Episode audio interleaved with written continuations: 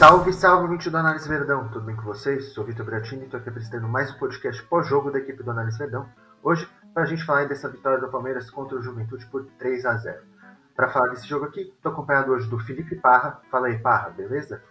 E aí, Buras? E aí, Rafa? E aí, Assis? Hoje foi um jogo é, um pouco complicado no começo, só que depois a gente conseguiu ter, ter um êxito bem legal. E, e tem muita coisa pra gente falar hoje, principalmente sobre as opções do Abel. A gente vê que ele tá buscando é um novo time, tá buscando uma nova forma de jogar, no, um, tá tentando é, trazer algumas coisas do passado que ele meio que se perdeu no caminho, mas agora ele tá conseguindo trazer de volta. Mas fica aí com a gente que a gente vai ter muita coisa legal para falar aí.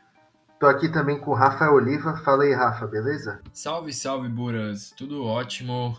Salve, salve pro, pro Assis, pro Parra, para todo mundo que tá ouvindo a gente. E no dia em que Filipão se encontra com Abel Ferreira, dois dos maiores técnicos da história do Palmeiras, temos né, um, várias questões aí nostálgicas. Tivemos Daverson fazendo gol, é, um time escalado que é muito parecido com o time de 2018, 2017. Enfim, muitas coincidências no jogo contra o Juventude no Alfredo, Alfredo Jaconi, eu esqueci o nome do, do, do estádio do Juventude, me perdoem o nome correto, mas Alfredo Jaconi, né, tá certo. Mas, é, muito, como o Parra falou, muita coisa pra gente comentar sobre essa partida, o Abel buscando talvez um time novo, é, Palmeiras segue com dificuldade de criação, enfim, vamos, vamos falar bastante dessa partida do Campeonato Brasileiro. E tô aqui também com o Gabriel Assis. Falei Assis, tranquilo? E aí, Buras, Parra, Rafa, pô, é, é bom quando vem no podcast assim. Quando a gente vem no podcast um pouquinho mais leve, né? Tava, tava pesado os últimos, os últimos tempos. É, é isso, assim, o Palmeiras teve alguns problemas, não foi um desempenho excelente, longe disso. É, o adversário também era, foi, foi bem frágil, entregou o primeiro gol. Mas fato é que o, dentro das poucas opções disponíveis para o jogo, o Palmeiras conseguiu encontrar soluções para vencer, para ir crescendo ao longo da partida e com o Abel tomando boas decisões, as, as, substituições e alterações do Abel, porque ele fez muitas alterações sem necessariamente mudar os nomes e sim nos posicionamentos.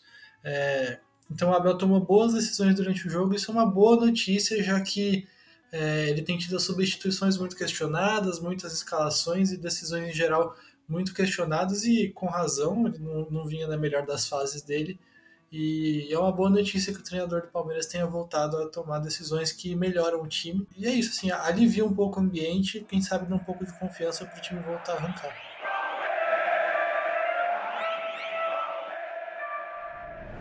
Justamente para começar esse podcast, eu queria saber o que vocês acharam de diferente no time, né? O Parra aí pontuou que houveram algumas mudanças, né? Queria que vocês falassem um pouco mais sobre o que vocês acharam dessas mudanças na equipe e se vocês também teriam feito elas.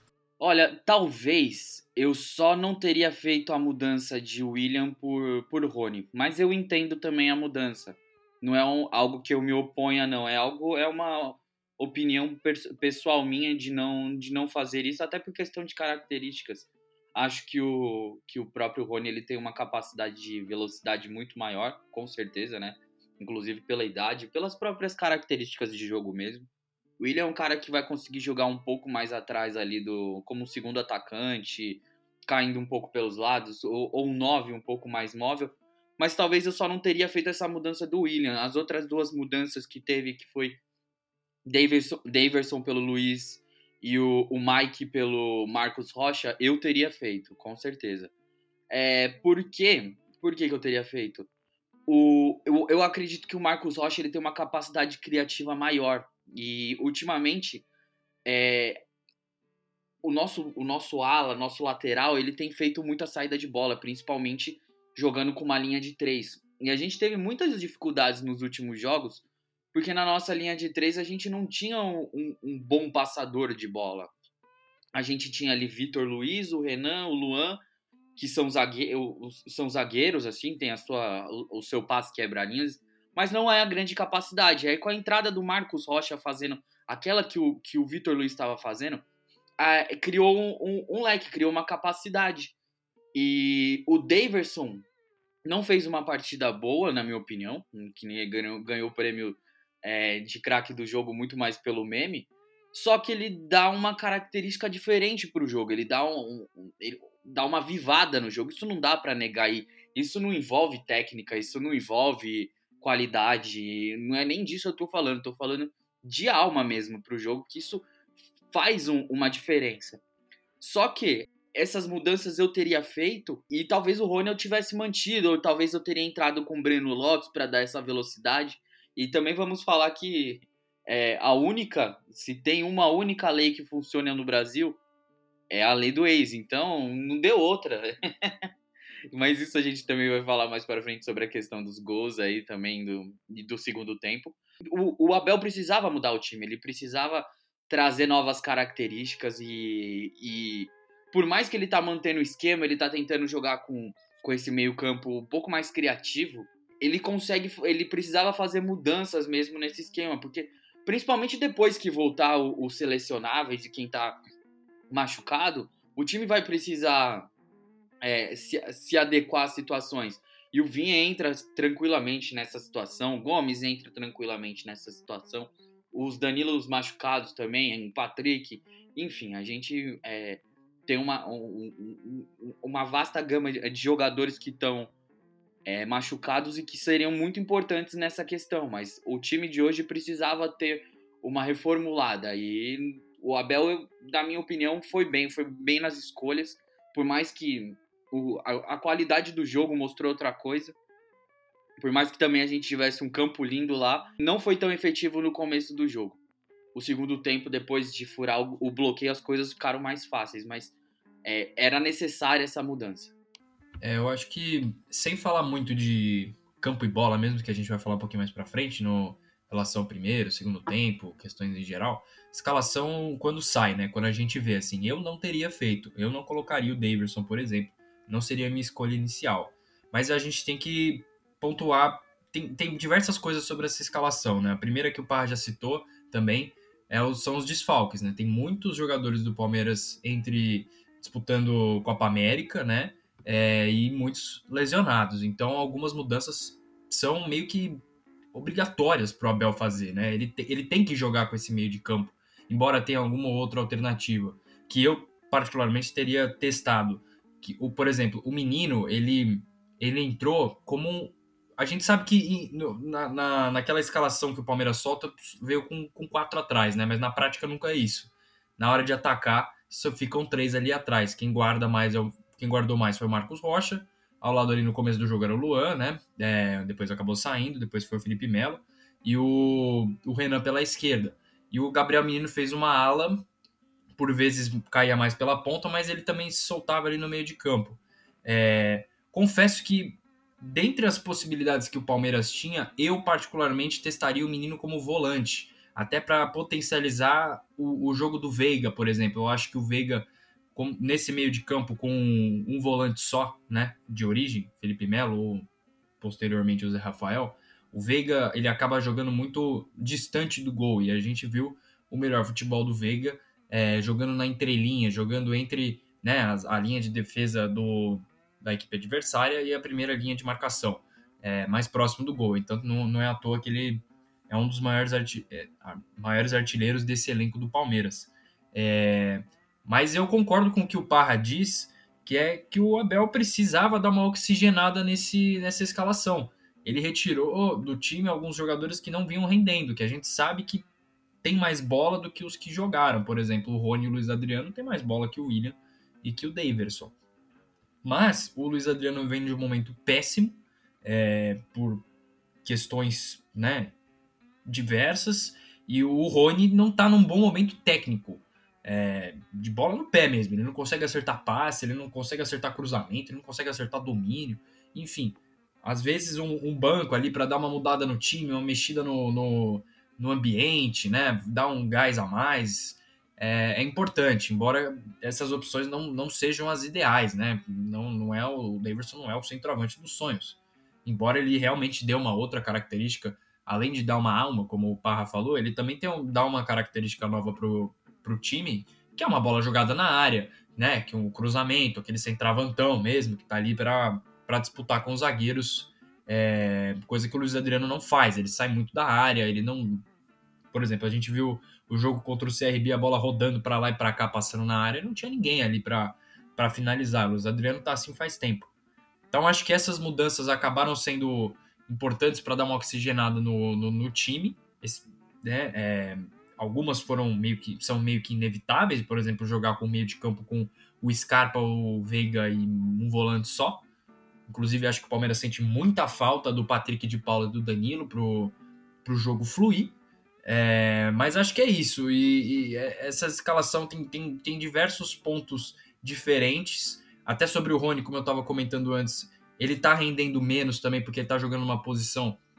É, voltou a jogar como ponta e ele a gente viu que ele rende melhor como segundo atacante ou como centroavante, estava jogando muito bem com o Abel nessa posição, mas ele não pode formar aquela linha de três zagueiros mais, porque não tem zagueiro disponível, enfim. É, mas são, acabaram sendo mudanças importantes que, na minha opinião, deram certo por linhas tortas, porque o jogo, a gente vai falar mais para frente, ele caminhou de um jeito é, favorável ao Palmeiras, né? E que essas individualidades dos jogadores que acabaram que entraram acabaram fazendo diferença. É por aí, é por aí. Tô com vocês. Eu esperava mudanças, mas não, talvez não exatamente essas. Talvez não o Gabriel Menino como jogando pelo lado do campo, já que o Marcos Rocha estava à disposição. É, também essa configuração com o Daverson titular é, também surpreendeu um pouquinho. Eu esperava às vezes um Zé Rafael começando no meio campo, até o Gabriel Menino, que acho que é uma mudança que que vai ter que aparecer nos próximos jogos se Danilo e Patrick ainda demorarem para voltar. O Gabriel Menino vai ter que ir para o meio. É... é isso, sim, foi um pouco surpreendente mesmo é, as, as, mudanças específicas que ele fez, mas foram todas, acho que nesse intuito de renovar, renovar um pouco o time mesmo. Não, tecnicamente não, não, melhorou muita coisa, mas é, era, era o que precisava fazer, porque essa sequência do Palmeiras tem tido muitos jogadores lesionados então o Abel não consegue rodar o elenco e os jogadores que estão jogando eles estão numa sequência muito grande, eles estão sendo exigidos muito fisicamente e os resultados não estavam vindo. Então acaba que o jogador se desgasta muito fisicamente e psicologicamente. A gente viu nos últimos jogos como isso tem, tem atrapalhado dentro de campo. Então era importante oxigenar o time para ter jogadores mais frescos, psicologicamente, inclusive. É, o Prancheta Palestrina no YouTube que a gente fez ontem é, foi muito em cima da, de como o Palmeiras deixou o Corinthians crescer no jogo por, por falta de pressão na bola, por ter é, sido muito pouco agressivo na marcação. E o Daverson, querendo ou não, ele traz isso para o Palmeiras. Né? A gente fala mais dele daqui a pouco, mas ele trouxe isso que vocês falaram, essa vida, uma pressão maior na saída de bola, o cara que aperta o goleiro, aperta o zagueiro, força um chutão. É, isso faz uma diferença para o adversário não, não, ter paz com a bola no pé, que foi o que o Corinthians teve é, no jogo de sábado. É isso, assim, eu até pensava que podia entrar um Vanderlan ou o Zé Rafael já começar o jogo, mas é, foram mexidas válidas, a gente pode esperar mais mexidas para o próximo jogo, porque o Luan saiu machucado, estava fazendo o sexto jogo em sequência dele de quarta e domingo, né? E não tem quem aguente e vai estourar mais gente se não rodar o elenco no próximo jogo, mesmo que, que tenha pouca opção e, e o Abel tá fazendo o que tem que fazer. E, e é bom que o Palmeiras tenha ganhado esse jogo para um placar tranquilo que também não precisou apelar para aqueles que estavam descansando no banco de reserva, né? Luiz Adriano, Rony, todos eles descansaram o jogo todo e a gente espera que eles tenham gasto todo no final de semana para que, que eles voltem a jogar bem. E ainda sobre essa escalação, calhou de ser um jogo favorável, né? Para mudar o time, para tentar uma coisa diferente, com jogadores diferentes. O Juventude não é um time que exige muito do Palmeiras, eu não imagino o Abel fazendo mudanças assim, até consideradas drásticas, num jogo maior, em que o Palmeiras teoricamente sofreria muito mais.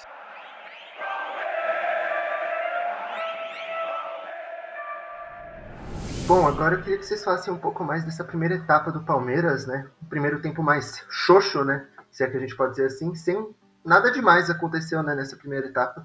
São poucas, acho que, as coisas positivas que a gente consegue ver, né? Então, eu acho que o Palmeiras começou respeitando demais. E o que, que eu quero dizer como respeitar demais? É, a gente se encaixotou na marcação do inicial do, do Juventude. Eles estavam ali fechados na linha deles de quatro. E, e a gente começou a tentar criar todas pelo meio. E o Gabriel Menino, ele não estava explorando tanto, tanto as laterais, tentando chegar, é, é, fazendo, dando, abertura no campo, dando, trazendo é, é, a largura que a gente gosta de, de sempre lembrar aqui. Não estava acontecendo isso de um lado e do outro também o Vitor não estava conseguindo. O Vitor não tem essa característica de alargar campo. Ele até pode fazer algumas chegadas ali, preencher o espaço, só que na hora de dominar, fazer as jogadas, é sempre essa volta para trás e tal. E como a gente já disse aqui no, nos primeiros comentários, achei um jogo muito fraco criativamente, de, com, de criatividade. O Palmeiras ele não, não conseguia fazer muitas coisas. Não conseguia dominar a bola no meio, todas as tentativas de bolas eram pelo meio, todas as tentativas de jogo eram ali pelo aquele setor. E, e começou a ter um momento que virou um, uma parede ali. Então o Daverson ele vinha para fazer esse jogo assim, não não tão atrás como vem o Luiz Adriano, mas vinha fazer o pivô e a, e a bola sempre era para trás, sempre era no fundo, trazendo também a questão de não pressionar tanto no primeiro tempo. O, eu vi o Daverson correndo bastante para pressionar lá na frente.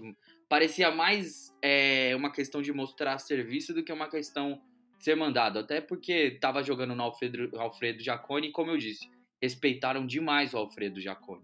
E era um, um, campo sensacional de se jogar, como foi dito aí. O, o, o Abel, inclusive, na, na coletiva dele, foi a primeira coisa que ele falou sobre a tratativa de campo.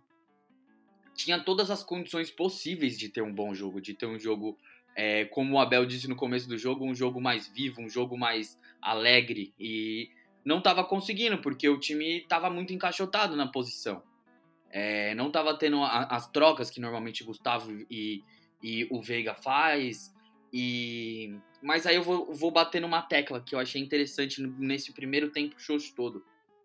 Quando o Luan teve que sair, eu achei que, nossa, agora, meu Deus, Felipe Melo na zaga, a gente já viu esse filme, as dificuldades que são.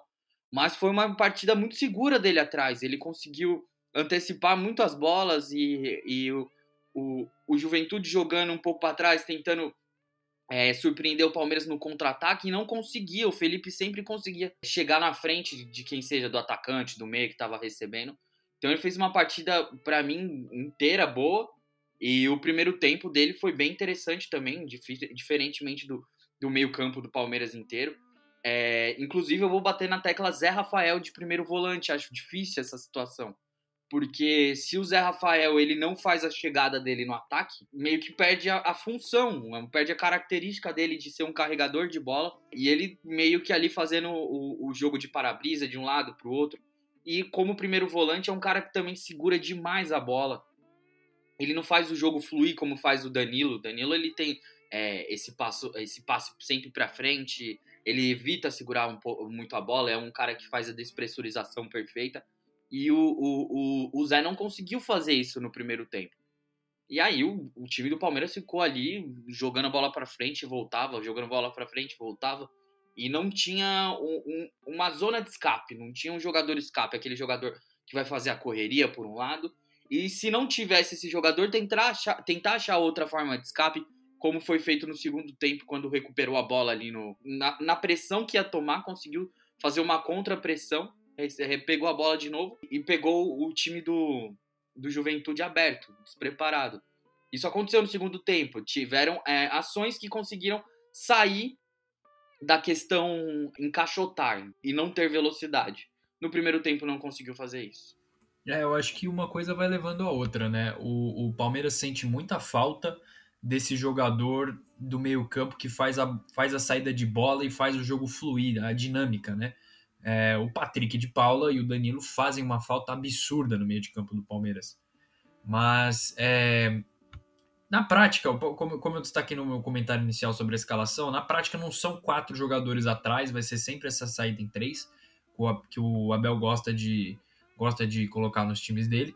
E não vou nem falar com, com o Luan, porque o Luan saiu no, no começo do primeiro tempo, né? Enfim, acabou sendo o Marcos Rocha, o Felipe Melo e o, e o Renan ali atrás do, me, do meio campo para frente, é, o, eu, o time eu acho que fica muito travado. Essa válvula de escape que o Parra diz que falta, e que realmente faltou, são os jogadores pelo lado, o Palmeiras não tinha essa opção, porque o menino jogando, jogou como um, um ala, às vezes como ponta, às vezes como caía até pelo, pelo lado esquerdo, meio perdido na qual era a posição dele. Até eu acho que o Abel não deve ter tido muitos treinos com esse time, né, escalado, assim, jogadores meio perdidos. É, pelo lado esquerdo, o Vitor Luiz, a gente sabe da. É, chovendo molhado aqui, ficar falando das dificuldades do Vitor Luiz em criar e né, em é, fazer um jogo apoiado ali pelo lado esquerdo, enfim, é, passar a linha de fundo, fazer um. Enfim, cruzar, driblar, enfim. É, o jogo ofensivo dele é, é, é, é mais limitado, é mais pobre. E o William a gente sabe que não é um cara que joga mais pela ponta, ele já, já jogou na carreira nessa, nessa posição, mas hoje ele é muito mais um segundo atacante, barra, centroavante. Então o jogo fica muito congestionado pelo meio, muito, muito, muito congestionado pelo meio. E aí o Juventude travou aquele meio campo e acabou o jogo do Palmeiras, se é que existiu esse jogo no primeiro tempo. Gustavo Scarpa e Veiga muito distantes do gol, porque é, hora, hora um deles tem que descer para fazer a saída de bola, ou recuar demais ali para fazer a marcação ao lado do Zé Rafael, que sofre demais nessa posição não só nessa posição, né? Ele vem sofrendo é, constantemente no jogo do Palmeiras, porque parece que desde que voltou da lesão no tornozelo não, não é mais o mesmo. Ele viu que desempenhou um bom futebol. Ali na, ainda na reta final do Luxemburgo, ali ainda teve um destaque. No começo do, do Abel no Palmeiras, enfim, depois da lesão, é, esquece Zé Rafael, ele não, não, não tá conseguindo mostrar futebol que é, garanta ele como um cara que está brigando por posição ou qualquer coisa do tipo. É, e os, os desfalques nesse, nesse quesito gritam muito, né? Até a própria saída do Luan, por exemplo. Quem que o Abel poderia colocar na defesa? Só para os meninos da base, né? O Vanderlan, é, Michel, enfim, os jogadores. Porque o Kusevich está fora, o, o Alan, ninguém sabe o que vai acontecer com ele na situação contratual. Gustavo Gomes está na, na seleção. E aí sobra o Renan e o, e o Luan. O Luan machucou, acabou. O Felipe Melo vai ter que jogar na zaga por vezes ali, porque é o que temos para hoje. Então o jogo fica congestionado. O Daverson, que é um cara que corre para lá e para cá, pressiona, pressiona goleiro, pressiona, como o Assis falou, pressiona goleiro, pressiona zagueiro. Mas se tem a melhor característica do Daverson, por exemplo, é uma, uma bola alta, né? Ou fazer um pivô ali, arrastar os zagueiros para trás, empurrar a defesa para trás para abrir espaço para os jogadores. É, o, o, o Daverson vira e mexe, ele tinha que sair para dar passe. A gente sabe que ele também não tem uma técnica muito apurada, ele sai para dar passe e errou muito no primeiro tempo. No segundo também, mas enfim, acabou fazendo gol depois, a gente vai falar disso depois. É, enfim, o primeiro tempo foi difícil até para a gente pautar aqui, né, antes da gente começar a gravar, porque realmente não teve nada. Foi aquele primeiro tempo de bola, bola rebatida, enfim, jogo muito pegado fisicamente me preocupa um pouco essa dificuldade do Palmeiras de, de, de criar, de se impor diante de um adversário, seja ele qual for. O Palmeiras, nos últimos jogos para cá, vem tendo mais posse de bola, até pela característica dos jogadores que estão em campo. Contra o CRB, contra a Chapecoense, contra. Enfim, com, com, com, essa, com, essa, com, essa, com esse desenho, com esses jogadores em campo. E é aquela posse de bola inócua, né? Que não acontece nada. Bola para um lado, bola para o outro e o Palmeiras com muita dificuldade para infiltrar na, na área, muita dificuldade para fazer um jogo pelo lado, para fazer um cruzamento bom, né? Um cruzamento que cria uma chance real, porque os cruzamentos acabam sendo lá da, da intermediária, que facilita a vida do zagueiro. As bolas longas é, foram muitas no primeiro tempo, foram 41 ao todo no, no primeiro tempo. Enfim, o jogo com a bola no pé muito difícil. jogo a, é, no, no, primeiro tempo, né? Com a bola no pé muito difícil. E a defesa pouco exigida, né? Porque o Juventude não, se fechou, fez um jogo muito bem, muito competitivo, muito organizado ali e travou completamente a, a, as possibilidades do Palmeiras. É isso, é isso. Como o Parra falou no começo, do, no começo da fala dele, é, pelo direito o Palmeiras jogou muito pouco, né? O Gabriel Menino não foi muito acionado, teve até um momento em que o Abel brigou com o Marcos Rocha porque ele tinha espaço para avançar, para conduzir a bola, e ele continuou tocando. Acho que faltou um pouco dessa agressividade dos zagueiros levarem mais a bola para o ataque. E o Palmeiras era um Palmeiras que avançava ou pela esquerda, esticando uma bola para o Vitor Luiz, ou, ou com, com uma bola mais longa ali para o Daverson, às vezes para o William, buscando as costas da defesa. Não tinha realmente muito jogo por dentro. A gente postou até no Twitter como, como a entrelinha não estava bem ocupada, né? o espaço nas costas do volante do Juventude que, que existia, dava para ter aproveitado melhor. E aí, com, com o time ocupando espaço, não estava ocupando bem o espaço, não estava sendo agressivo com a posse de bola, fica difícil criar mesmo, fica difícil ter dinâmica, acho que pela característica dos jogadores também. Felipe Melo não é esse cara da dinâmica, ele encontra bons passes, mas ele não é um cara que vai fazer o time, o time andar, o time ter um jogo mais fluido. O Scarpa não é um articulador, ele joga muito mais perto da área, e o Veiga é o que mais tem feito isso, e ele até faz, mas também não é tão a dele.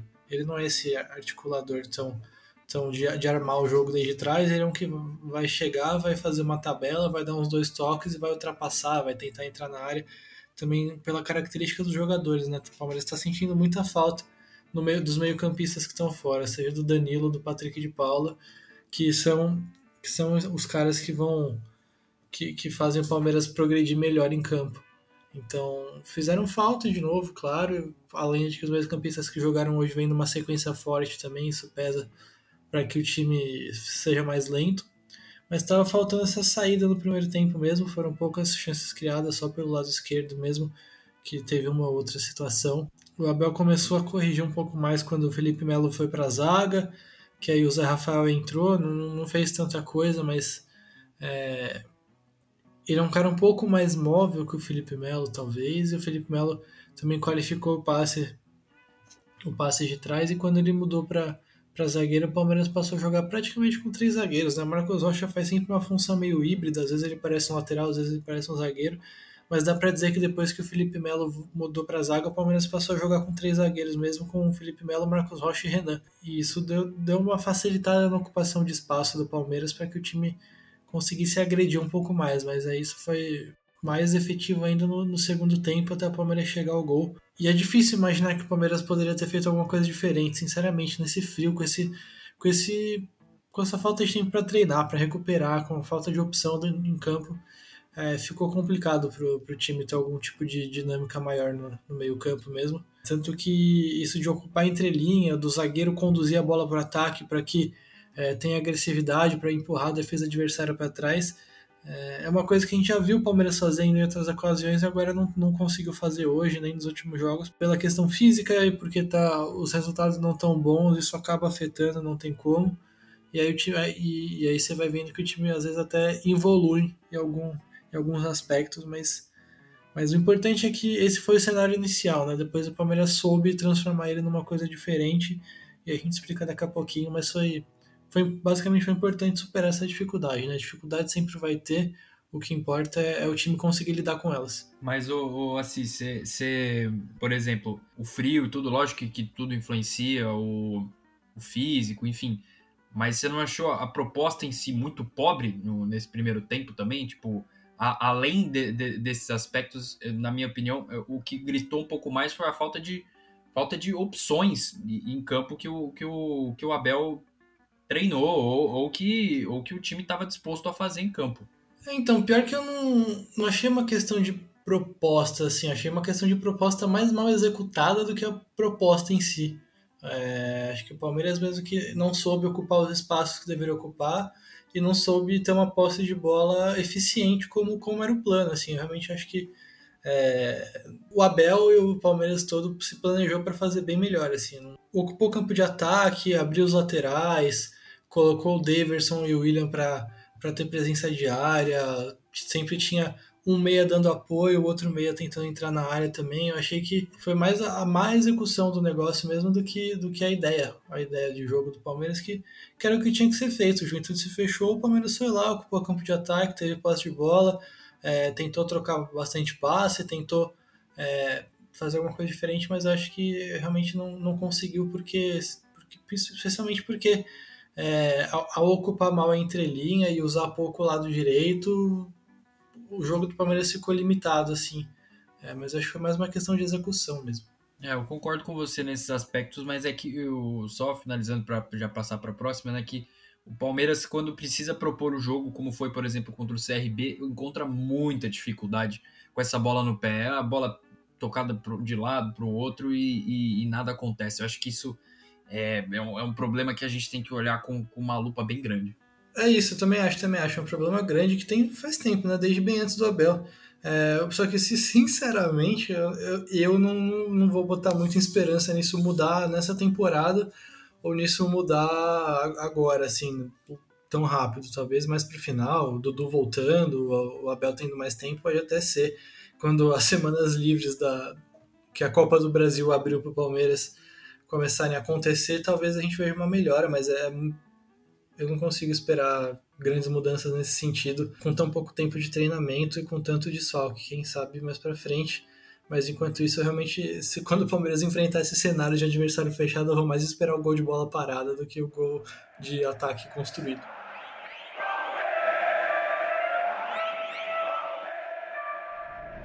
Bom, e agora eu queria saber como, o que vocês acharam dessa mudança de postura que o Palmeiras teve depois ali do primeiro gol. É, o que vocês acharam que mudou quando a equipe passou a ter a vantagem no placar? Então, Buras, é... é sempre aquela premissa, né, que a gente tá batendo na tecla há muito tempo e como os meninos acabaram de falar aí na última fala deles, é, a gente tem muita dificuldade de passar por marcações cerradas, marcações fechadas, marcações compactadas. Eu acho que esse é o principal problema do Palmeiras, marcações compactadas. E por que que esse é o grande problema?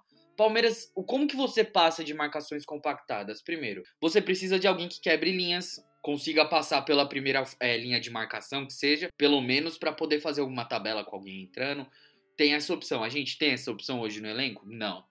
A gente não tem um, um driblador à disposição hoje. A gente tem hoje o Wesley. Inclusive, contra a Chapecoense, a gente conseguiu criar bastante e, e, e, muito pela, pela atuação dele, muito pela atuação da velocidade dos nossos pontas, porque de um lado a gente tinha um habilidoso rápido, do outro lado a gente tinha um rápido, que é o, que é o Rony. Eu, não, eu, eu, eu sou contra o, o que o Caio Ribeiro falou hoje, que o, o que o o Rony é um driblador, o Rony não é um driblador, o Rony é um velocista, um velocista com muita raça. E isso fez a, isso fez a diferença no jogo contra a Chapecoense.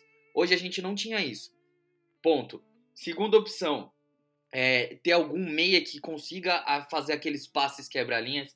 É, eu vou, vou até lembrar aqui, um, alguns vão me odiar, outros vão amar, mas é fato. É, o Valdívia ele tinha é, esse passe quebra-linhas, o que eu tô querendo dizer por mais que estivesse extremamente fechada, duas linhas de marcação ali, ele conseguia achar um passe no meio ali que conseguisse é, entrar nas costas. Hoje a gente não tem esse jogador. Então, o que a gente tem de opção? Marcar forte em cima, isso a gente consegue fazer, e retomar a bola lá na frente. Bola parada também é uma, uma característica. E foi praticamente como o Palmeiras conseguiu é, é, passar dessa, dessa, dessa linha foi pela bola aérea lá, por mais que foi um gol contra, é, foi mérito total ali do, do ataque do Renan também, do ataque à bola. E a partir desse momento, por mais que o, o, o Juventude não veio tão para cima, mas eles abriram um pouco, eles tentaram é, umas bolas mais alçadas para o ataque, e foi aí que a gente come, começou a ter um pouquinho mais de espaço. E quando a gente começou a ter um pouquinho mais de espaço, o Palmeiras ficou um pouco esperto naquela questão de, de pegar a defesa desprevenida. E o segundo gol, para mim, foi completamente isso. Marcação, é, é, é reação após é, perder a bola. É aquela marcação logo em cima e vamos, vamos, vamos. Retomou e conseguiu achar o Scarpa ali. Que aí eu vou entrar no ponto do Scarpa. É, me irrita muito, assim, não queria falar isso, mas me irrita muito como ele, tem essa variação no próprio no jogo. Ele não precisa ter um jogo bom, outro jogo ruim. No mesmo jogo, ele consegue fazer coisas geniais e coisas catastróficas. Principalmente na questão de saída de bola lá atrás, questão de erros de passe no meio, questão de movimentação. Acho que falta muito para o Scarpa isso. E ele tem uma, um, um, um, dom, sei lá se eu posso chamar disso, mas ele tem uma facilidade para jogar. É, quando ele tem algum espaço, quando ele cria alguma situação, quando ele não fica nessa, é, nessa noia de ficar chutando de todo lugar, é, de ser o chuta-chuta, de querer fazer gol no ângulo. Quando ele consegue colocar é, tudo isso de lado, ele tem, ele pega bem na bola, ele consegue achar é, situações. E o Palmeiras conseguiu fazer algo que faz muito bem, fez muito bem antigamente.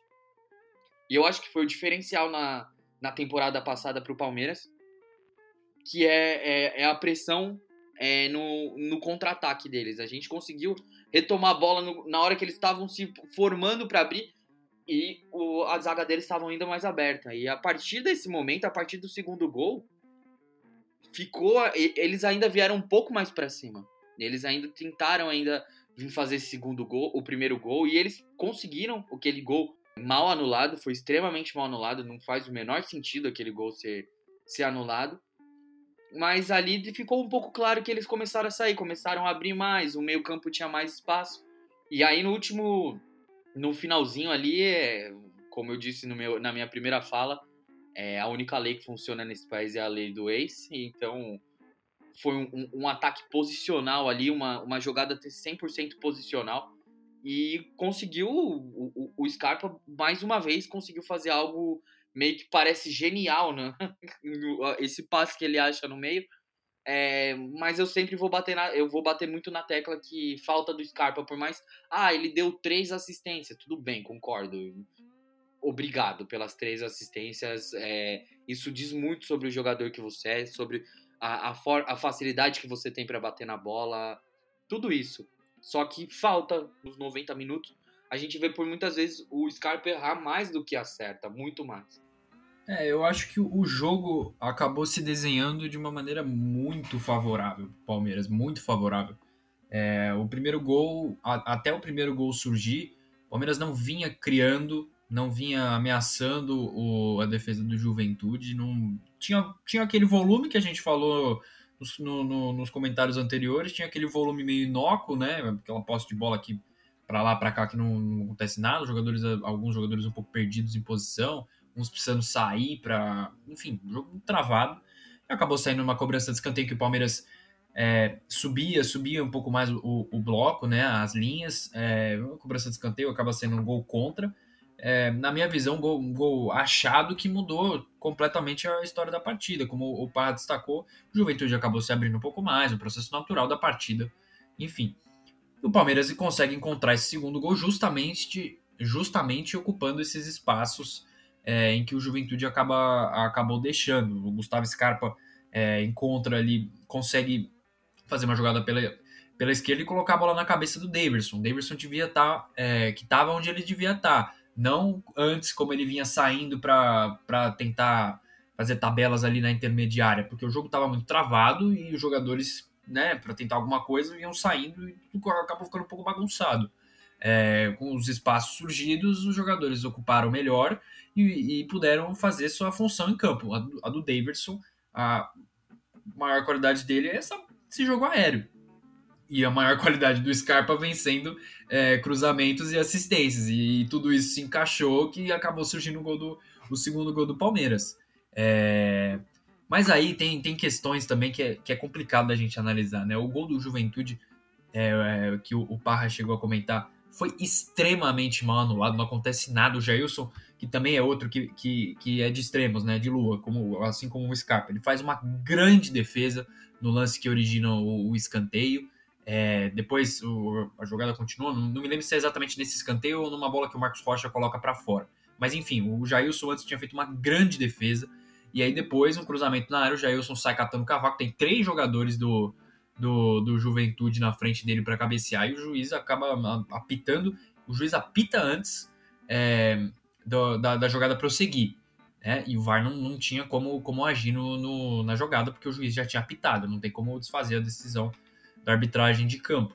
E eu acho que esse, que esse gol poderia mudar bem o curso da partida, porque nesse momento o, o Palmeiras, que já não vinha fazendo uma partida brilhante, não vinha sofrendo tanto, logicamente, pro, pro Juventude, mas o Juventude estava começando a gostar do jogo. Estava começando a atacar mais ali pelo lado direito, o menino vinha deixando espaço, o Marcos Rocha estava meio perdido na marcação, o meio de campo totalmente esburacado ali com o Zé Rafael correndo de um lado para o outro, meio perdido ali na função de primeiro volante.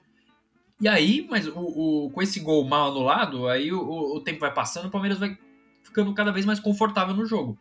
E daí que surge ainda mais espaços que o Scarpa ocupa, é, consegue uma, uma, uma, boa enfiada de bola pro, pro Breno Lopes e que faz um baita do golaço. É, e, e, enfim, o jogo como um todo acabou se desenhando muito favorável para o Palmeiras é, e com, com um adversário fraco também. O, o Juventude não, não é, embora tenha feito um jogo muito competitivo, até o Palmeiras achar o primeiro e o segundo gol, é, ao abrir, né, ao abrir um pouco mais, se lançar um pouco mais ao campo de ataque, deixou esses espaços. E a questão do Scarpa, eu acho que para ele ser o, o, o, o, grande destaque do Palmeiras, né, com assistências, vamos lembrar que várias foram no Campeonato Paulista, que, né, enfim, na primeira fase. É, mas eu acho que para o Scarpa ser o grande, o grande destaque da equipe do Palmeiras, dando assistências, fazendo gols, é, diz muito sobre o momento do time também. Que o Scarpa há pouco era chutado, né, por grande parte da torcida queria ele fora do Palmeiras. Sempre foi um cara muito irregular, dentro do mesmo jogo. É, o Parra foi perfeito no comentário em que ele disse que ele é capaz de coisas espetaculares e coisas desastrosas dentro da mesma partida e enfim e tá se achando tá tá tá tendo bom desempenho isso é inegável mas diz muito sobre o mau momento do time e o mau momento individual de alguns jogadores também é isso e no Palmeiras para o segundo tempo voltou com o mesmo time, mas voltou ocupando um pouco melhor a entrelinha, né? O time estava um pouquinho melhor distribuído é, e principalmente um pouquinho mais agressivo. Não, não dá para notar uma mudança muito grande, uma melhora muito significativa é, no segundo tempo. O Palmeiras foi um pouco mais agressivo, continuou avançando pelos lados do campo e aí de repente sai o gol contra, né? E, e abre os caminhos para o Palmeiras. Em seguida, realmente o Barro foi bem, muito mérito em, em recuperar, fazer o pós-perda bem forte para recuperar a bola ali do escanteio, colocar a bola de novo na área, os Scarpa muito bem, o Deverson muito bem no cabeceio. E, e aí foram dois gols rápidos, dois gols, claro, de, de, um time mais agressivo mesmo. Só acho que dois gols bem típicos de agressividade. O, o, o escanteio surge com com uma movimentação maior do Palmeiras, né, acelerando o jogo, o Daverson saindo da área, indo buscar a bola, aí sai o escanteio, no escanteio o gol foi, foi contra, foi bizarro, mas o Renan pressionou o William Matheus, disputou, é, aí depois no segundo gol recupera a bola rápido, põe a bola na área de novo, essa coisa do time que estava mais agressivo no segundo tempo, isso foi suficiente para o Palmeiras, e aí, claro, os caminhos se abrem, é, o Palmeiras teve uma certa dificuldade em defender os lados do campo. Hoje, foi por ali que o Juventude teve algum espaço é, com, com a arrancada das pontas, o Wesley, que era o camisa 10, é, avançando, acionando muitos lados do campo. Em determinado momento, depois desses dois gols, o Palmeiras é, deu uma relaxada a ponto de ceder um pouco mais de espaço por ali.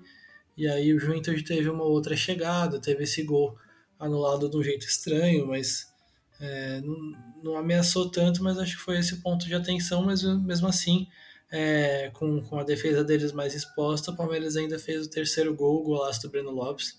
E era natural que acontecesse, realmente é uma discrepância grande entre os times, tecnicamente, o Juventude é bem fraco. É, então fez o que tinha que fazer o Palmeiras, o jogo aconteceu de uma maneira normal. E é legal, é legal que o Palmeiras não, não tenha se afundado na própria falta de confiança, como aconteceu em outros jogos, e que o Palmeiras tenha sido mais agressivo no segundo tempo, depois de fazer os gols a gente viu inclusive um time mais confiante mesmo, arriscando mais.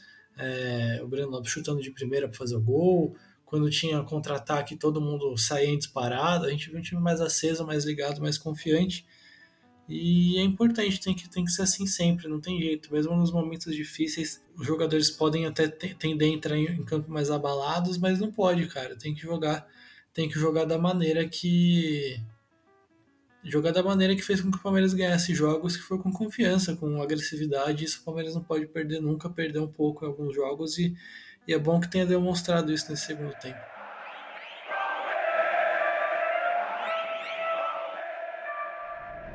Agora eu queria saber o que vocês acharam da defesa do Palmeiras, né? É, vocês já mencionaram aí que a gente acabou perdendo é, o Luan em determinado momento do jogo, aí o Felipe Melo foi ali para a zaga, né? Enfim, que vocês acharam da alteração aí que teve até no meio do jogo para três zagueiros e do desempenho defensivo da, do Palmeiras como um todo?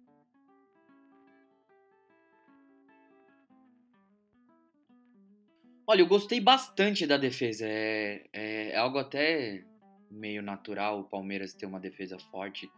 Já vem de um DNA há um bom tempo, isso nosso. Mas o porquê que eu gostei? Achei interessante a questão do, do Felipe Melo como o, o meio que o zagueiro central naquela linha de três, porque ele teve espaço e tempo para fazer é, é, entrar na frente do, do atacante. É, antecipar o atacante, antecipar o meia, enfim, quem, quem fosse receber bola naquela área, naquele momento de jogo ali. Por mais que, como o, o, o Assis disse, e concordo assim embaixo, as nossas grandes dificuldades defensivas foram pelos lados, mas é tudo questão de dificuldade ali na, naquele setor. O, o nosso lado direito, por mais que tivesse o um menino é, ajudando na recomposição, a gente tem o Marcos Rocha que em alguns momentos ele tem dificuldade num contra um. Por mais que eu acho que ele tenha melhorado muito a questão defensiva dele, mas eu ainda ele tem uma dificuldade ali naquele setor.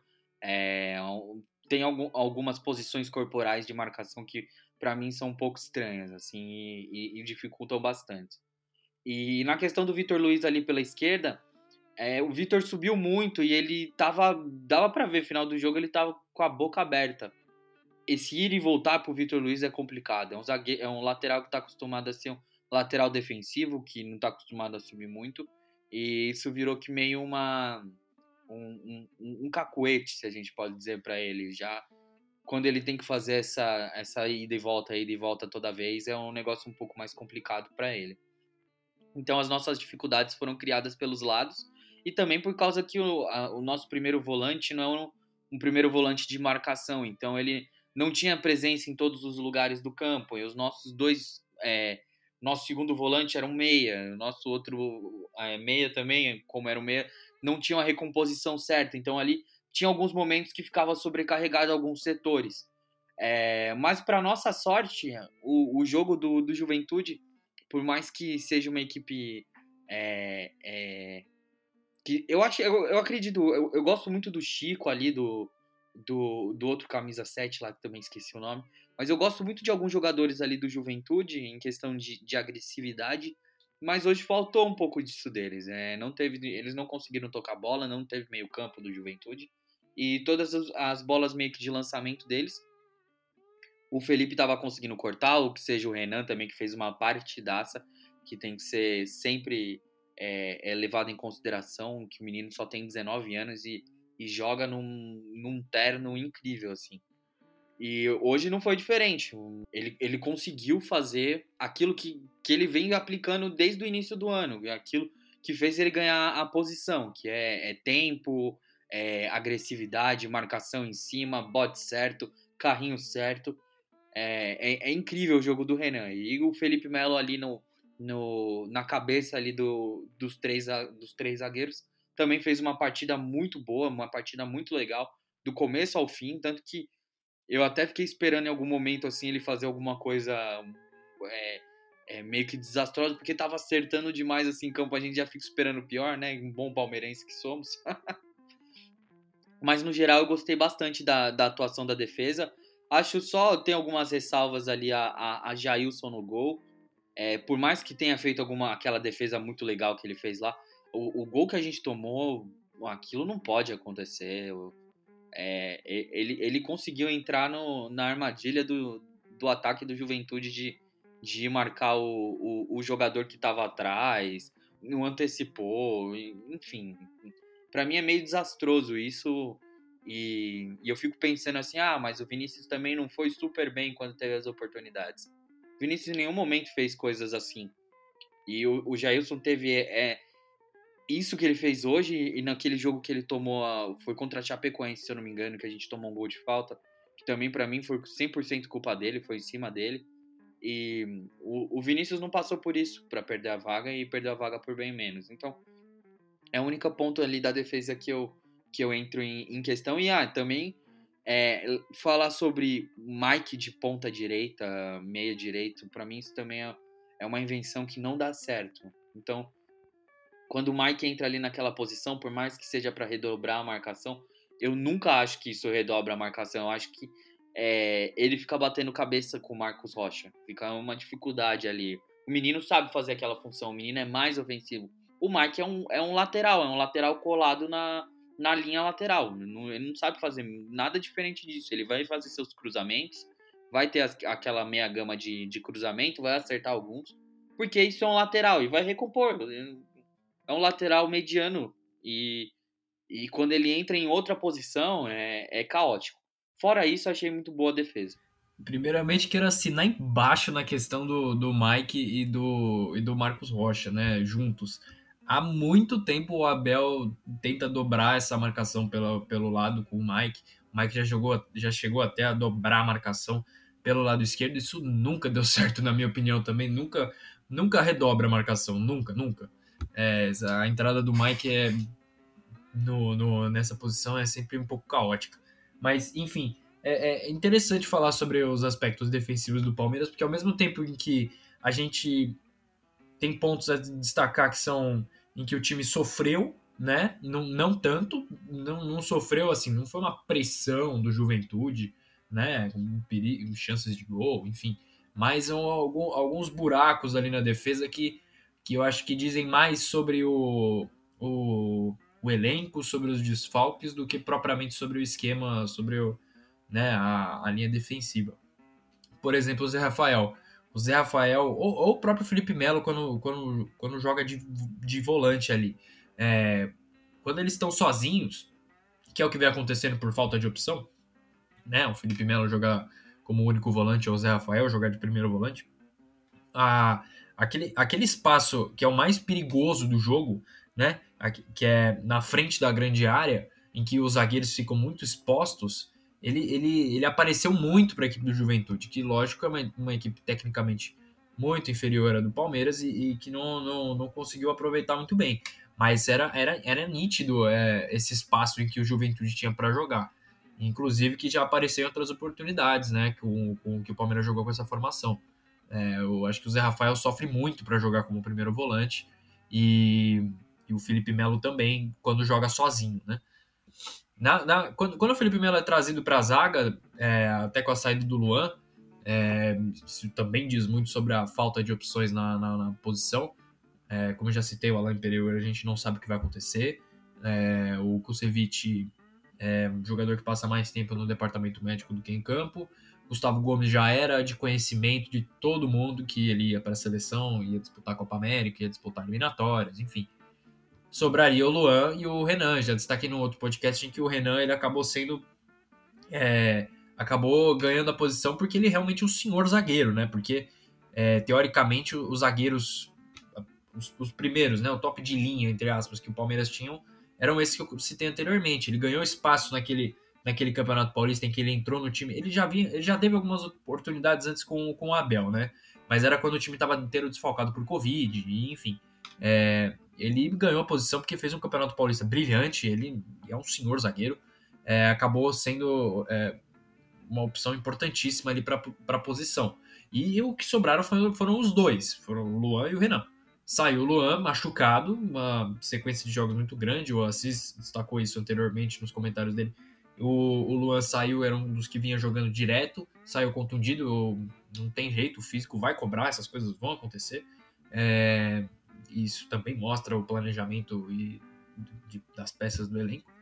Então o Felipe Melo acaba sendo uma opção válida para a defesa. Ele, eu acho que ele sendo esse esse terceiro zagueiro, né, terceiro zagueiro entre aspas, né, que ele, ele joga ali no meio, com, com dois ao lado dele, é uma opção interessante. É uma opção interessante porque ele tem a cobertura ao lado dele e ele só para fazer interceptações e desarmes ali, tendo a garantia de que alguém pode cobri-lo, é algo interessante para se pensar assim, até porque ele, de volante, no, nos últimos jogos, vem sendo, vem sendo um jogador que trava um pouco o jogo do Palmeiras na saída de bola.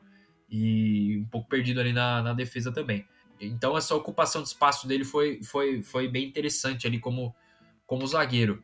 E por último, é, é, finalizar sobre, sobre os lados do campo, né? O Vitor Luiz é, não, não, teve uma partida desastrosa, nada disso, mas sofreu também pelo lado esquerdo. O Marcos Rocha, que também ainda tá voltando, a gente tem que lembrar disso, ainda tá voltando de um tempo, de um tempo parado, né? É, eu também acho que ele evoluiu no aspecto defensivo, mas ele tem mesmo essa dificuldade no contra um. Ele não, não, não consegue dar botes certos no, em jogadores rápidos, vencem ele com muita facilidade, mas ele tá, ele tá retornando é, a melhor forma. Eu acho que tem um menino também, né? Mas e, e, a distância do Marcos Rocha para o Mike é muito grande, muito grande. Embora o Marcos Rocha também não seja o lateral dos sonhos. Mas o Palmeiras teve essa dificuldade pelos lados, porque encontrou jogadores rápidos e o menino que pode ter sentido um pouco é, o cansaço, enfim, acabou saindo, não estava recompondo muito, muito bem ali, ajudava o Marcos Rocha, mas enfim, ali era onde o Juventude gostava um pouco mais de jogar, trazendo essa bola pelo meio, onde tinha esse buraco do Zé Rafael. É, com a entrada do Mike, de, eu, de novo vou assinar embaixo do que o Parra falou, essa dobra de marcação nunca funciona e ah, o Juventude acabou gostando de jogar por esse lado do campo. É, no, no comecinho do jogo, assim, o Juventude conseguiu uns ataques pelo lado do campo, especialmente pela esquerda com o Chico. É, depois disso, o Marcos Rocha começou a encaixar bastante nele, até encaixar saindo bastante do setor da lateral direita para não deixar o Chico respirar. E nisso o Gabriel Menino é, voltava para fazer uma cobertura ali. E muitas vezes o Palmeiras chegava até a linha de cinco, né, como se fossem três zagueiros mesmo. Com o Felipe Melo na zaga, esses três zagueiros foram mais mais institucionalizados, assim, eles ficaram mais claros. É, quando o Palmeiras joga assim, a área sempre fica muito bem protegida mesmo, então as, as escapadas do, do Juventude foram com os pontas, foram com os pontas ali no, pelo lado, pelos lados do campo. Com essa entrada do Mike do Breno Lopes, foram um pouquinho para tentar corrigir essa marcação pelo lado do campo quando o Palmeiras fez 2 a 0 e, e diminuiu um pouquinho a intensidade da marcação por ali, o Juventude começou a ganhar um campo é, realmente essa marcação fica meio confusa, né? A intenção é boa, mas ela fica meio confusa, precisa ser melhor trabalhada ali. Mas é isso, assim, o Palmeiras defensivamente foi, foi bem, é, realmente o gol que o Jairson tomou, independentemente se teve falta ou não, é, foi feio, né? Tem acontecido gols estranhos com o Jailson numa frequência maior do que, do que o que a gente deveria ver. Então é um ponto de atenção também, quem sabe não seja a hora do Vinícius jogar, tem que, tem que ficar de olho porque não dá para um goleiro falhar com frequência, né? tem que ser bem mais, bem mais raro.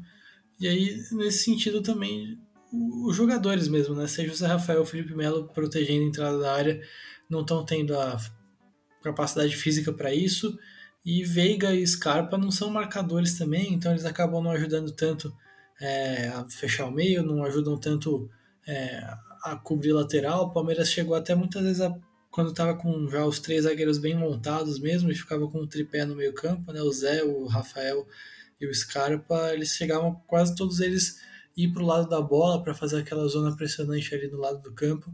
Às vezes dava certo, às vezes não, porque não é muito a deles e eles acabam dando, alguns espaços e dando uma desconectada na marcação de vez em quando, especialmente o, o Gustavo Scarpa. Então houveram uma outra dificuldade, mas não foi nada muito grande. É, e o Palmeiras passou bem por isso. Ó, oh, é, vamos lá. É, eu entendo que a gente tem vindo de uma de uma tempo, de um, de um momento bem complicado do Luiz Adriano, é, tanto emocionalmente, se eu posso dizer emocionalmente, não emocionalmente não, mas comportamental, assim, em campo, tanto técnico também não é uma boa fase do, do Luiz. E isso faz a torcida ficar carente, né? Carente de um 9, carente de um centroavante. E com esse gol do, do Daverson, e é o gol clássico do Daverson, é gol de cabeça, bola aérea. Se ele tem uma qualidade, é essa. Ele sabe jogar por cima, ele sabe ganhar a bola por cima, ele tem o, o, o gesto correto de ataque na bola.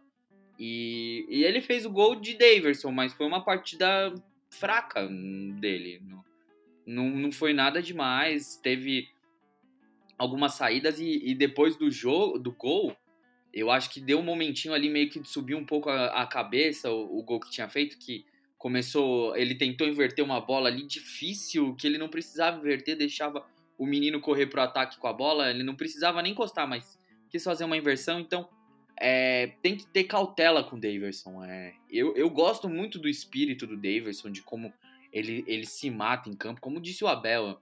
O Daverson ele deixa tudo em campo, extremamente tudo. É, é, é, um, é um jogador muito guerreiro. Às vezes até demais, isso é um problema. É um jogador que não tem um, um, um equilíbrio, ele não sabe dosar as situações. Ele não, não, não vê o limite entre o, o, o, sensacional, que é o se matar em campo, e o fazer besteira já, que é, que é, que é dar uma cotovelada, que é ficar nessas de ficar se jogando, caindo. Então acho que a questão do Davidson, por mais que tenha gol, tem que ser valorizado isso, porque foi um gol muito bonito, foi um gol de muito parecido com o que ele fez no São Paulo em 2018, lá no Morumbi. É, mas tem que ter cautela, tem que ter calma. Foi só um primeiro jogo, foi contra uma equipe fraca, uma equipe que somou dois pontos no campeonato só até agora, em, em quatro jogos, né? Isso, em quatro jogos somou dois pontos. É, não, não dá para você ter um, um, um, uma empolgação com o Davidson. A gente conhece o, o pacote Davidson. A gente sabe que não é um jogador ruim. Eu não acho o Davidson um jogador ruim. Eu acho um jogador útil. Ok. É, não vou também chamar de bom porque aí dá uma forçada também. Mas é um jogador bem ok, um jogador bem útil que, se bem usado, como por exemplo Luiz Felipe Scolari usou em 2018, pode ir muito bem, pode ser muito potencializado. É, e, e, é um jogador que traz uma característica diferente pro elenco. Eu acho que isso, isso é interessante. A gente não tinha esse nove brigadorzão pelo alto, assim, que tem o, o jogo aéreo como foco principal. Não, esse não é o, o Luiz Adriano. Por mais que tenha Luiz Adriano seja um 9 que tenha cabeçada, que tenha esse jogo aéreo forte, o Luiz Adriano é esse 9. Mas o Daverson ele é ainda melhor nessa questão. Por mais que o Luiz Adriano seja melhor em todas as outras questões, o Daverson é melhor na bola aérea e for, pode ser muito bem usado. E a gente tem um técnico que pode fazer muito bem essa situação. Mas na partida de hoje foi uma partida normal. Se, se ele não tivesse ter fei, feito gol, seria uma partida ok para médio, para ruim, não sei, enfim. Mas não seria uma partida normal, assim, para você ver como não foi nada demais. Errou alguns passes no começo do jogo, quando tentou sair bastante da área. Fez pouco pivô. É, se eu não me engano, teve uma, um, um chute pro gol lá, que foi uma jogada bem interessantinha que ele conseguiu fazer o, o domínio já girando.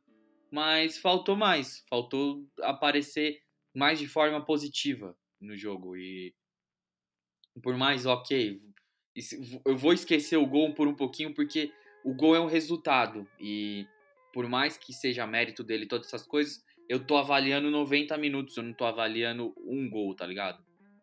Por mais importante que seja, eu não vou diminuir isso.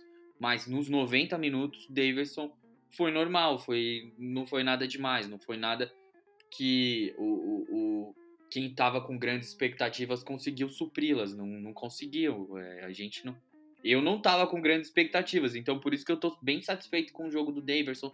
É, é, um primeiro jogo inicial, técnica muito abaixo, um, uma qualidade muito baixa comparado com o nosso outro 9, que também está em uma fase.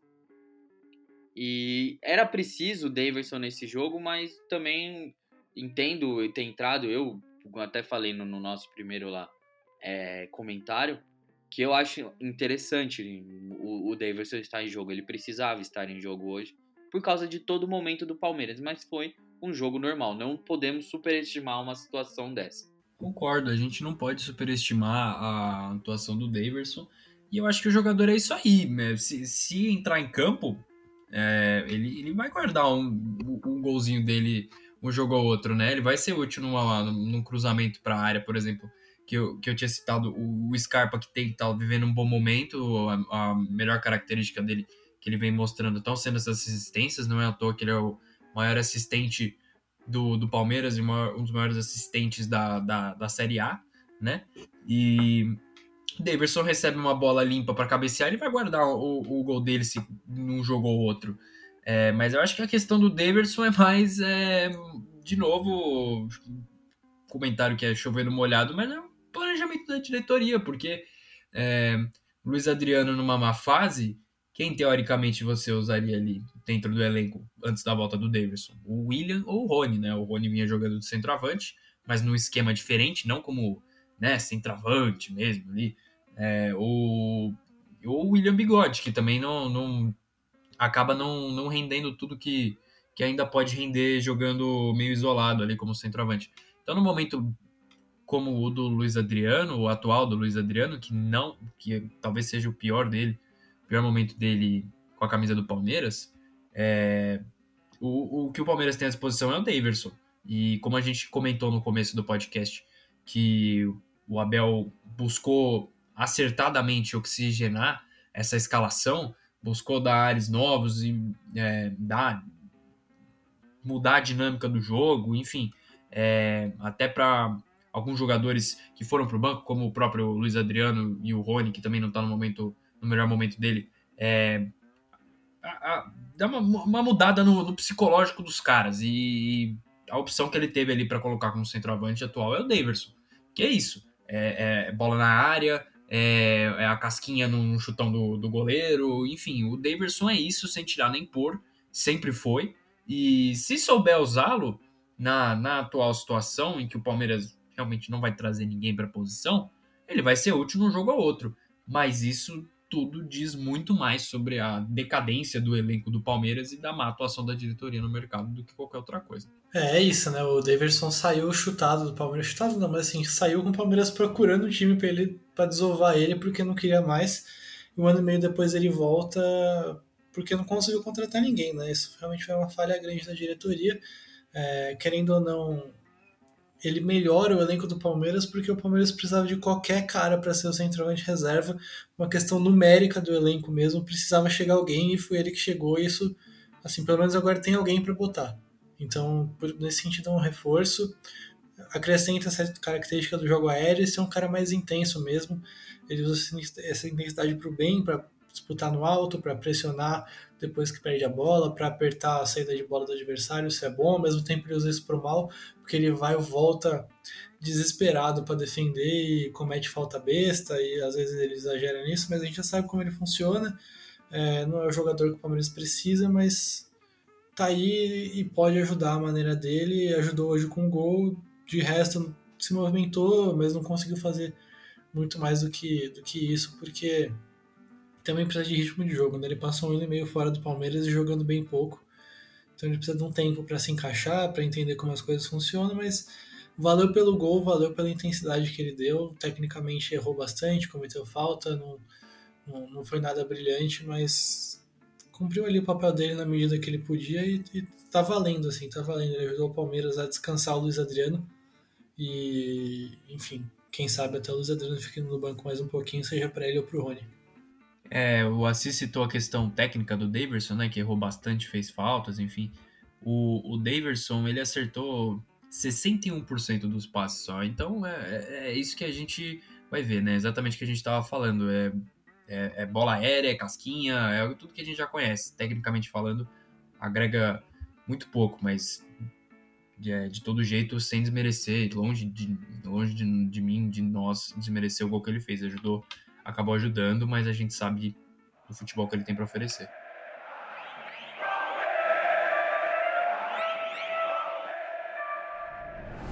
Bom, ouvinte do Análise Verdão, por hoje é só. Mais um podcast pós-jogo aí. Dessa vez sobre uma vitória do Palmeiras, finalmente. É uma vitória aí, legal. É, queria agradecer primeiramente a participação do Felipe Parra. Valeu, Parra. Ô, Buras, o prazer é sempre meu. É, é, é incrível fazer o, o, o podcast sempre. É, é, sempre uma troca de, de informações muito legal, uma, troca, uma conversa muito, muito gostosa. E principalmente quando tem vitória, né? Que aí fica ainda mais tranquilo o ambiente. Quero agradecer também o Rafa, o Assis aí por, por estarem comigo aí nessa, nessa empreitada. E agradecer todo mundo aí que sempre fica aí com a gente, que sempre vem ouvir a gente. Vocês são importantes demais pra gente. Isso só acontece porque vocês estão aí ouvindo a gente, fazendo a, a gente ser um dos melhores, é, um dos tops é, podcasts relacionados a Palmeiras. Então, muito obrigado aí, todo mundo que tá com a gente. Obrigado aí, pessoal que esteve com a gente. E tamo junto. Queria agradecer também a participação do Rafael Oliva. Valeu, Rafa. Pô, valeu, Buras, Parra, Cis, muito obrigado, logicamente, para todo mundo que está ouvindo esse longo podcast. O papo eu achei muito legal. A gente abordou coisas que foram se complementando, né? Coisas diferentes foram se complementando.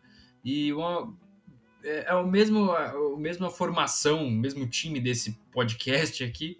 É o mesmo que comentou depois de Palmeiras e CRB, né? Pela Copa do Brasil, pelo menos hoje a gente está comentando uma, uma, uma, vitória do Palmeiras aí por 3 a 0 Não foi uma partida brilhante, não foi uma partida que a gente nem pode chamar de boa, mas pelo menos é uma vitória que serviu muito mais para o Palmeiras retomar confiança depois de uma sequência bem ruim, né? É, então valeu por isso e para o Abel seguir trabalhando e tentar é, retomar as rédeas do trabalho dele no, no Palmeiras. Mas novamente muito obrigado para todo mundo que ouviu a gente, Buras, Parra, Assis, Valeu aí. E agradecer por fim a participação do Gabriel Assis. Valeu, Assis. Valeu, Buras, Parra, Rafa. É isso, cara. Pelo menos essa mesma formação de podcast tá falando uma vitória hoje.